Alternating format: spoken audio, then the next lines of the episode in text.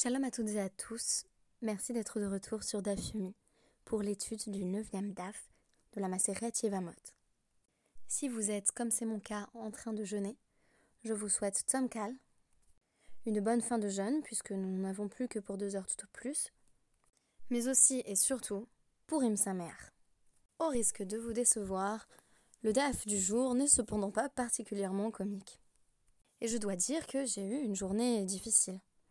Je me suis donc aperçue qu'au moment où je lisais le DAF, j'avais tendance à l'appréhender à travers le prisme des problèmes relationnels que je rencontrais à ce moment-là avec l'une de mes amies proches. C'est pourquoi la référence qui m'est venue en tête lors de la préparation de ce DAF fut l'ami retrouvé. Parce que l'ami retrouvé de Fred Ullman, c'est avant tout l'histoire d'une amitié perdue. La réparation, ou reunion, dont il est question dans le titre anglais, n'adviendra que bien des années plus tard. Vous le savez peut-être, c'est l'histoire de deux petits garçons, Hans et Conrad. Hans est juif, Conrad ne l'est pas. Hans se rend bientôt compte que seul lui-même invite chez lui son ami Conrad, mais que les invitations ne sont pas réciproques parce que les parents de Conrad ne veulent pas recevoir un petit juif. Avec l'arrivée au pouvoir de Hitler, acclamé même par Conrad, Hans va être esselé et abandonné par son ami. Au lycée, il fait l'objet de persécutions. C'est alors que ses parents décident de l'envoyer en Amérique, ce qui garantira sa survie. Tandis que les parents de Hans, demeurés en Allemagne, se suicident face à la montée de la répression. L'ami retrouvé est donc avant tout l'histoire d'une séparation, celle de Hans et de Conrad, qui ne sera réparée que par l'histoire. On apprend en effet, à la fin du roman, que Conrad s'était détourné des idéaux hitlériens dont il semblait pourtant s'être largement rapproché, et n'était donc pas si éloigné dans son idéologie de Hans, son ami dans un cadre bien moins tragique et qui n'a heureusement rien à voir avec l'édite persécution. J'ai été aujourd'hui éprouvée par la désaffection de l'une de mes amies qui a décidé de quitter Colel, c'est-à-dire l'institut euh, d'études euh, pour les femmes juives que j'ai co-créé avec Thalys Rev Fitoussi et qui euh, publie notamment euh, des posts Instagram par l'intermédiaire du magazine Colal. Cette amie, euh, dont je préserverai l'anonymat, était en vif désaccord sur la présentation des sources que nous avions proposées au sujet de la Megillah de Purim, puisque nous affirmions que nous allions donner des sources qui permettraient à chacun et à chacune de se faire son avis sur la possibilité des femmes, euh, pour les femmes, d'acquitter les hommes de leur obligation de lire la Megillah nous présentions plus de sources qui allaient dans le sens de permettre aux femmes d'acquitter les hommes de leur obligation de lire la Megillah. Et elle a trouvé qu'il s'agissait euh, d'une grande hypocrisie intellectuelle, notamment parce qu'il y avait des sources qui étaient, selon elle, extrêmement importantes qui avaient été omises. Je préciserai que nous ne faisions que citer un poste de la rabbinite Léa Sarna, qui est notre inspiration à toute en matière à. Ce désaccord s'est traduit par une séparation violente lorsque mon ami a décidé de quitter Colel et de rendre sa démission publique après avoir publié à deux reprises une story Instagram où elle partageait ses condamnations de la forme et du fond de la story Colel. Vous vous demanderez peut-être pourquoi je vous raconte tout ça et je dois avouer que c'est vrai que le Dafyomi a toujours eu une dimension personnelle, mais attendez-vous tout de même à ce que je le lis au DAF parce qu'on n'est pas là simplement pour raconter ma vie, sinon ce ne serait pas Dafyomi, ce serait le moment autobiographique du jour, je pense que cela intéresserait beaucoup moins de monde. Alors, je vais vous citer maintenant un passage de notre Gemara et vous partager mes réflexions sur une formule de Rabbi Yehuda Anassi. Amarlé Lévi les Rabbi. Lévi, qui était l'élève de Rabbi, est allé voir Rabbi Yehuda Anassi et il lui a dit Mai iria detane Pourquoi est-ce que notre Mishnah de départ, notre toute première Mishnah, euh, donc de la Maseret Yevamot, ne cite que 15 cas de femmes qui ne peuvent pas épouser leur euh, Yavam, donc leur beau-frère, parce que leur beau-frère a aussi une autre relation avec elle, notamment une relation familiale, qui empêcherait le mariage et qui ferait en sorte que s'ils en venaient à se marier, ils encourraient la peine de karet, la peine de retranchement. La Mishnah faisait donc une liste de 15 cas, et Lévi nous dit bah, on pourrait en ramener un, 16e qui n'a pas été mentionné euh, dans la Mishnah. Et Rabbi Yehuda Anassi va le réprimander euh, vivement en disant euh, Kim chez Einlo Moar Kado. à mon avis, cet homme-là n'a pas de cervelle dans sa tête.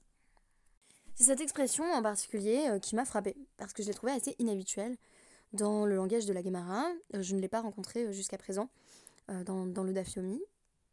Et j'ai trouvé qu'il y avait une forme de violence dans l'argumentation que je peinais à m'expliquer et qui faisait écho aux difficultés que je rencontrais dans mon rapport avec mon ami à m'exprimer de manière paisible et claire.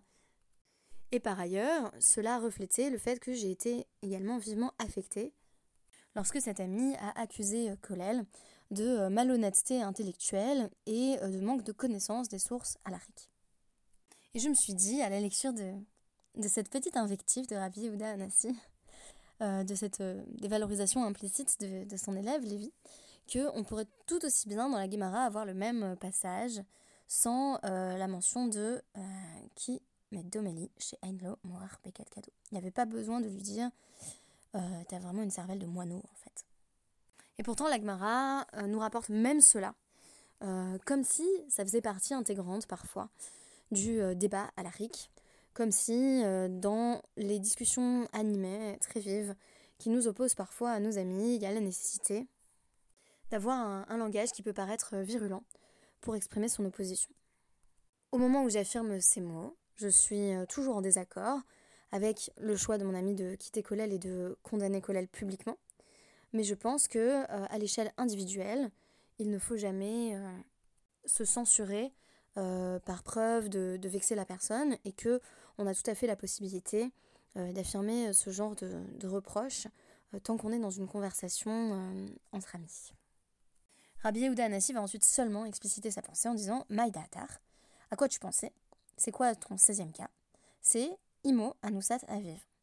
C'est le cas d'une mère qui a été euh, violée par le père de son Yavam. Donc c'est le cas où euh, donc, on a un homme qui a Shalom, violé une femme et il avait précédemment un fils. Donc un fils qui n'était pas né de cette femme. Cette femme a épousé le fils du violeur, après avoir eu un enfant avec son violeur.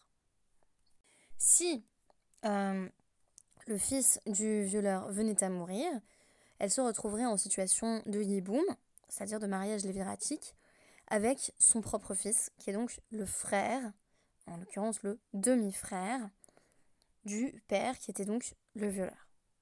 Selon Rabbi Yehuda Anassi, si ce cas n'est absolument pas mentionné dans euh, la Mishnah, ce n'est pas parce qu'il est particulièrement horrible, mais c'est parce que Plukta et Rabbi Yehuda euh, parce que ça fait l'objet d'une marloquette entre euh, Rabbi Yehuda et les autres sages. Sachant que pour Rabbi Yehuda, ce serait effectivement un cas où il ne pourrait pas du tout y avoir de mariage léviratique pour des raisons que l'on comprend bien. Et pourquoi ce n'est pas mentionné dans la Mishnah? Eh bien parce que Plukta Lokamairi. La Mishnah n'enseigne pas des cas qui sont des cas débattus, qui ne font pas l'unanimité entre les sages et euh, d'autres opinions euh, dissidentes. La deuxième euh, perspective que je voulais apporter sur le DAF, c'est celle qui porte sur la distinction entre l'individu et le tzibour, notamment en matière d'avodazara, donc entre l'individu et la communauté, sur le plan de l'idolâtrie. On nous parle, dans la première partie de notre DAF, de fautes pour lesquelles on encourrait la peine de carette, c'est-à-dire la peine de retranchement, si on les commettait volontairement. Et si on les commettait involontairement, si on fait de l'idolâtrie involontaire, on doit amener un sacrifice expiatoire. Et le sacrifice expiatoire va différer en fonction euh, des individus, s'il s'agit euh, de tel ou tel individu, ou de s'il s'agit de la communauté. La Gemara va ici nous citer un, pasouk qui mentionne Torah Achat, qui est un pasouk euh, tiré de Bamidbar 15, 29 et 30, et qui établit une distinction entre une personne qui commet l'idolâtrie involontairement et pour laquelle il y aura une Torah Achat, à la fois pour l'individu et pour la communauté, à savoir apporter un sacrifice, même si ce n'est pas exactement le même animal. Il y a tout de même un sacrifice expiatoire à apporter. Mais, nous affirme le passage suivant, quiconque commettrait de l'idolâtrie volontairement serait soumis à la peine de carette pour avoir blasphémé envers Hachem. Et donc on nous dit, que fait Rabbi, c'est-à-dire de nouveau Rabbi Odanassi, du passage qui nous dit Torah Achat. Il y aura une seule loi, Maï avec les, qu'est-ce qu'il en fait? Miba et les, Ridesania. Euh, il en a besoin pour ce qui est enseigné dans une braïta qui nous dit Les filles, chez Matsinu, chez Chila Kakatouv, Ben Yechidim, la Merobim. C'est pas la même chose quand il y a une transgression euh, d'idolâtrie qui vient d'un individu et une transgression d'idolâtrie qui vient de la communauté. Quelle est la différence? Yechidim Beskila, les Fichar, Mamonan Palet. Quand c'est un individu qui, euh, qui adore une idole, la punition n'est autre que euh, ce qu'il a. C'est la mort par euh, lapidation. Par conséquent, leur argent est sauvé. C'est-à-dire que ben, leurs descendants peuvent tout de même hériter, on, ne leur confisque pas leur propriété. Mais Rubin, Bessaïf. Mais quand c'est une communauté entière qui faute et qui commet le péché d'idolâtrie, j'aime pas le terme de péché, on va dire la transgression de l'idolâtrie, euh, elle périt par l'épée. Et elle doit ainsi euh, perdre euh, toutes ses propriétés. Et c'est le cas de la Iranidachat, c'est-à-dire une ville entière qui aurait succombé à l'idolâtrie. On fait passer tous les habitants par le fil de l'épée, en fait on les, on les décapite. Hein. Je vous ai dit que c'était pas un DAF particulièrement sympathique. et toutes les possessions des, habitants de la ville doivent être brûlées. On, passe en fait la, la à l'interdit. C'est-à-dire que tout, tout, est consumé. Et on nous dit, donc, Yachol, un narlok, Bekorbanotéen. On aurait pu penser que puisqu'il y a cette distinction entre l'individu et euh, la communauté du point de vue euh, de la sanction euh, et des conséquences de cette sanction sur la possibilité de conserver ou non son patrimoine, on aurait pu penser qu'ils apportent également des sacrifices différents. Talmud Loma, Torah Achat, Yelachem. C'est pour ça qu'on nous enseigne, il y aura un seul enseignement pour vous. Ce qui sous-entend que on ne sait pas exactement d'ailleurs de quel sacrifice il s'agit, mais on sait que euh, la communauté et, et les individus encourent la même peine, à savoir le fait d'apporter un, sacrifice expiatoire. C'est ultérieurement dans le DAF que l'on apprend que, selon Rabbi Yehuda Anassi, si tous les habitants d'une ville pratiquaient l'idolâtrie sans faire exprès, donc Avodazara Beshogeg, ils auraient le din de Yeridim, c'est-à-dire ils seraient traités comme des individus qui devraient apporter euh, qui devrait apporter euh, une chèvre, donc une femelle, comme ce serait le cas euh, d'un individu dans la même situation.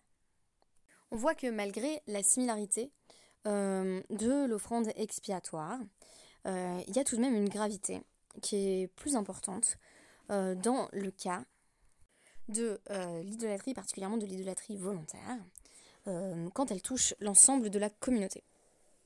Et quand l'idolâtrie euh, touche l'ensemble de la communauté, ou du moins un Thibaut, on n'est pas forcément obligé de parler de l'ensemble de la communauté, euh, si euh, cela touche un groupe, plus particulièrement, la sanction est la même que pour un individu.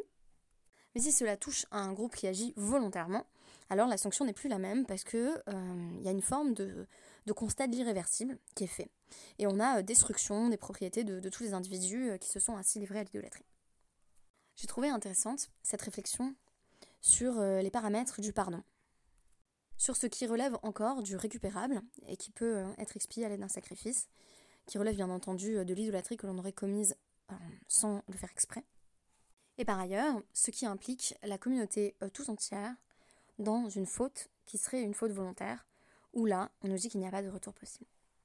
Je regrette que les choses soient devenues aussi publiques dans euh, le rapport avec l'ami dont, je vous parlais en début de podcast. J'espère en tout cas que euh, nos désaccords ne relèvent pas euh, de l'irréversible et qu'une réparation est possible à partir de là. Je vous remercie d'avoir partagé ces réflexions sur un DAF, somme toute assez technique. Les cas ne sont pas faciles à traiter. On a quand même affaire à, des, récits qui ont trait au viol, euh, à des propos sur la sanction de l'idolâtrie qui vont parfois jusqu'à l'extermination d'une ville. Et je pense que ça reflétait un petit peu euh, mon état euh, psychologique aujourd'hui et la difficulté que j'éprouvais à gérer de mon côté les problèmes relationnels que je rencontrais. En revanche, ce n'est pas un DAF adapté à Purim. Je vous suggère donc de le réécouter après Purim, quand vous serez à jeun, et non pas euh, ivre comme vous l'êtes sans doute au moment où vous écoutez ces lignes de conclusion. Merci beaucoup et à très bientôt.